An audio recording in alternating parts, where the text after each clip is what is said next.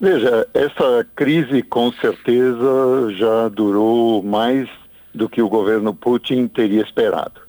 E isso significa que há riscos potenciais de agravamento para todos, não só para os dois estados diretamente envolvidos, mas para os estados próximos e para o mundo todo.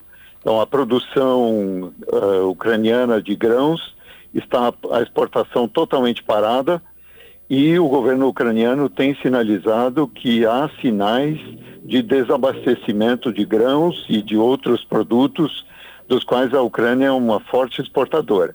Então, essa crise nos afeta a todos Sim. e ainda pode se arrastar. Ela ameaça agravar, inclusive, um mundo que já enfrenta problemas advindos da pandemia em função com a inflação e tudo mais, agregado a, a esse conflito internacional, aumentar o que mais preocupa o planeta, que é a fome. Com certeza, com certeza. É, aumenta a inflação, aumenta a volatilidade do, dos mercados, tem feito oscilar bastante o preço do petróleo e do gás, e as ameaças recorrentes de, do governo Putin de apertar o botão vermelho se eles não conseguirem nada do que pretendiam alcançar.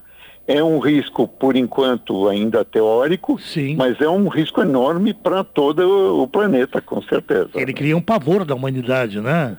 Exatamente, é isso que ele pretende, porque claramente as coisas não caminharam como o governo Putin pretendia que acontecesse. O senhor imagina que ele pretendia um conflito rápido, um vapt-vupt, e tomaria a Ucrânia e voltaria como tudo antes no quartel de Abrantes? É, eu imagino que sim.